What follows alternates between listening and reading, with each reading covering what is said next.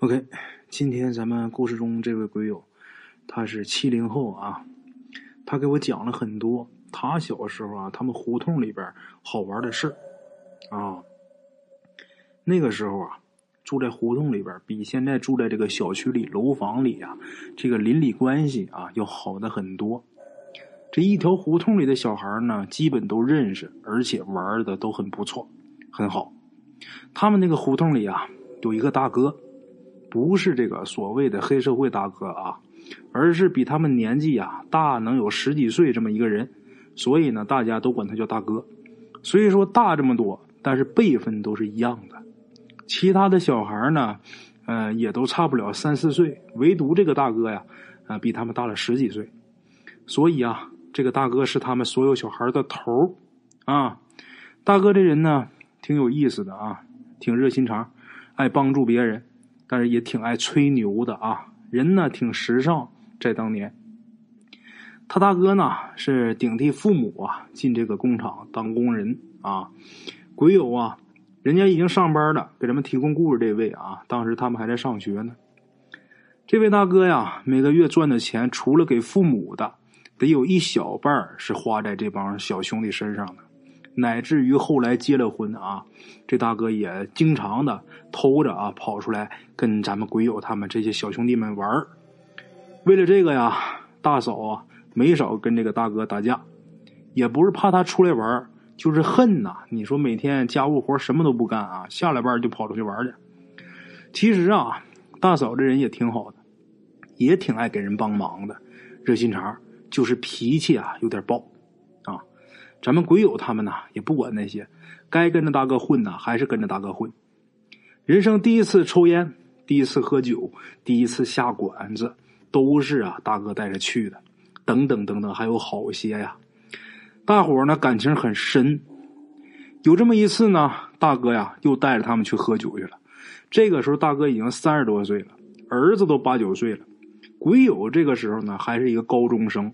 另外几个跟着去的啊，有正在上中专的，也有上班的。然而，除了大哥啊年纪最大，其他的啊也就都二十岁左右，都是青壮年啊，能吃能喝的。而且啊，除了大哥，这些人没几个能赚钱的。即便上班赚钱，那时候还是拿死工资呢。刚进厂子啊，他们也比不了这个大哥。大哥在那干多少年了？何况啊，大哥这个人呢，爱面子。每次出去，一大伙一说请他，大哥就不高兴，就跟大伙说呀：“你们没成家呢，不能叫你们花钱。”啊，当然后来呀，大伙都成家以后，呃，大哥也就让他们花钱了啊。那么大哥很有钱吗？对，他是个技术能手啊，的确这工资不少。但是他们家是大嫂管账，大哥得偷着存私房钱，所以呢，得隔一段时间。才能请兄弟们呐喝一回，即便如此啊，也不能大张旗鼓的下馆子，而是啊买点熟食啊，买点酒啊，跑河边啊或者小树林里边去喝去。大伙呢也不在乎这些，跟着大哥出去喝酒就觉得很刺激啊，何况还能听大哥吹吹牛。每次啊，大哥都把他们给吹的是一愣一愣的啊。河边呢是个公园，他们也不在公园里边喝，而是翻过栏杆。顺着这个堤坝啊，下到水边去喝去。夏天的时候啊，还可以把这个脚放到河里边。有这么一天，那天也是啊，到那之后，大哥是大马金刀的往那一坐，然后有喝令一声啊，都给我摆上。这几个小兄弟啊，就摆熟食的，然后摆酒的，大家就开喝。这时候大哥呀，把脚放进河里边，点上一根烟啊。这时呢，一个哥们过来。拿过大哥的一块粉肠啊，大哥张开嘴，那哥们就把粉肠给填进去。那么为什么大哥不自己动手呢？第一啊，得要这个派头；第二呢，他当时是一只手夹着烟，另一只手去接酒。就在这个当口啊，大哥忽然间身子一滑，整个人都滑进河里边去了。啊，这个水边长大的都会游泳，这个大哥他这个水性尤其的好啊。所以啊，他来这么一出，大家虽然是一惊，也没太紧张。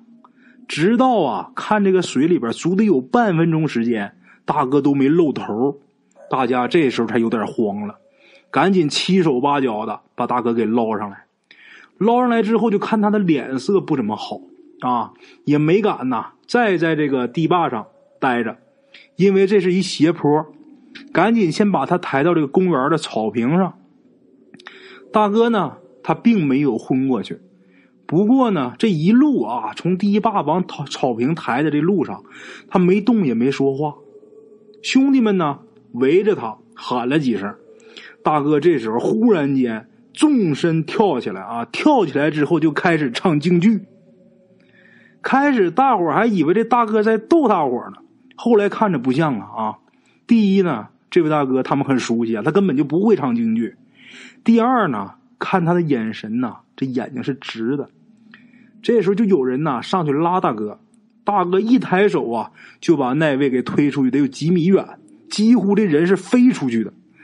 半天呐，摔在地上都爬不起来啊！一看这状况，谁也不敢过去了。大哥在那咿咿呀呀的啊，唱了足有半个多小时啊。期间呢，这些小兄弟谁也不敢过去，但是也都不远不近的啊，在那劝大哥也不听啊，就自己在那唱。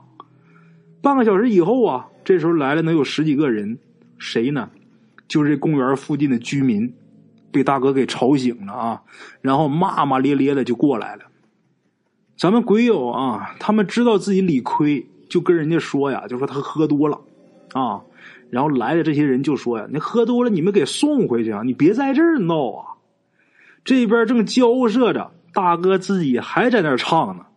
这时候来的这些人里边就有脾气不好的，就过去捅了他一下。这些人啊，他们出来本来就是想打架的，也有带着家伙来的。捅大哥的这位，他手里就拿着一个火筷子，他就是用这个火筷子捅的大哥。当然啊，他也没使劲儿。这一捅，大哥顺手就把这个火筷子就给抢过来了，还没等那人说话呢，大哥两手一撅，咵嚓一下，这筷子就啪的一下就断了。啊，他折这个火筷子，就跟咱们折这个饭馆里边那一次性筷子就那么容易。他这一手啊，把来的本想打架的这些人啊都给镇住了，没有一个再敢出声的。这时候再看着大哥，纵身一跃呀。轻轻巧巧跳出去，足得有三米远，然后这个空中一伸手，从树上抓下来一只猫。这猫估计是这个公园里边的流浪猫啊！这么多人一吵啊，吓得这猫就上树了。没想到被大哥这么一抓，给抓下来了。大伙都很震惊。抓下来之后啊，大哥还没有停他自己的动作，什么动作呀？很连贯的一串动作，把这猫抓下来之后，一口把这猫给咬死了，然后大口大口的开始吸血。哎呀，把这些人吓得啊，真是吓愣了。然后有一个人呐喊了这么一声，这一声喊呐，这伙人呼啦一下全散了，全跑了。咱们鬼友他们也吓坏了啊！大哥几下就把这只猫的血给吸完了，然后把这个死猫往地上一扔，转身就走。这些人就合计，得赶紧给他家送信儿啊！啊，这些小兄弟们，那个时候别说手机啊，就家用的座机都没有。于是呢，鬼友啊就和另外一个回去给大嫂去送信儿去了，其他人继续跟着大哥。他们约定好，如果走远了，你们就找这个公用电话，给大哥家胡同口的小卖部打电话。啊，他们两个呢，就赶紧去给嫂子送信儿去了。等到大哥家，跟大嫂这么一说呀，大嫂也吓傻了，哭哭啼啼的，赶紧跟出来了啊。这时候就有这个同院的邻居啊，就提醒，就说你呀，去问问李二爷怎么办啊？李二爷是谁呢？李二爷是一个见多识广的一人物啊，他也懂很多灵异方面的事儿。当时这位李二爷啊，八十多岁了，他们住在旁边的这个院子。大嫂啊，经过邻居的提醒啊，赶紧去旁边院子啊，叫起这个李二爷，把这个经过跟这李二爷说完之后，李二爷听完呢，想了想，然后回屋里边拿出几根针，把这几根针呢就给大嫂，就说你呀，去了以后找到他，你扎他这几个地方，然后这老爷子把这几个地方告诉他了，告诉完他说，如果说你扎完之后不管用，你再来找我。大嫂接过针之后啊，跟着鬼友他们两个人呢，赶紧去。等到那儿一看呢，公园那儿已经没有人了啊。这时候呢，胡同里边另外一个小孩骑车过来，这小孩告诉他们呢，刚才胡同里边来电话了，说大哥呀，这时候啊，去去哪哪哪个地方了啊？这地方好在不远。鬼友呢，骑车带着大嫂又去奔那个地方又去了。等到那之后啊，就看见大哥站在一块石头上正唱呢啊，其余的小伙呢都在下边围着。大嫂过去之后啊，鼓起勇气爬上石头。大哥这时候也看见他了，但是根本就没在意。大嫂鼓鼓勇气啊，先是扎了他一针。很奇怪，这针呐，这第一针刚扎完，大哥就不唱了。虽说不唱了，但是两只眼睛直勾勾的盯着大嫂。大嫂这时候也不理他，连续扎了几针。啊，这几根针都扎完之后，这位大哥呀，身子一软，从石头上就跌下来了。好在啊，下边很多人接着，他也没摔着。没一会儿呢，人醒了。醒了之后啊，左右看看，然后问大嫂：“你怎么来了？”啊，这一看，这他妈好了，是吧？大嫂什么都都没说呀，啊，先回家。回家以后，等确定这个人彻底好了以后，那把这个大哥给家暴了一顿啊。还是啊，旁边这院的李二爷来给劝住了。李二爷说呀：“大哥这个呀，叫被鬼扑了。不过呢，扑他的也不是什么厉鬼啊，赶走就好了。”经过这个事儿，大哥一个多月呀，没敢再喝酒啊。这个时候啊。有这么一句话特别适合这个大哥啊，他曾经是个王者，直到他老婆出现，他就啥也不是。哈哈，现在呢，这位大哥呀，他都有孙子了，这胡同啊早就已经拆了。不过呢，他们这些老兄老弟们啊，这些人呢，没事的时候呢，还是总爱聚一聚，听大哥继续吹吹牛啊。OK，各位老铁们啊，咱们今天的故事呢，先到这里。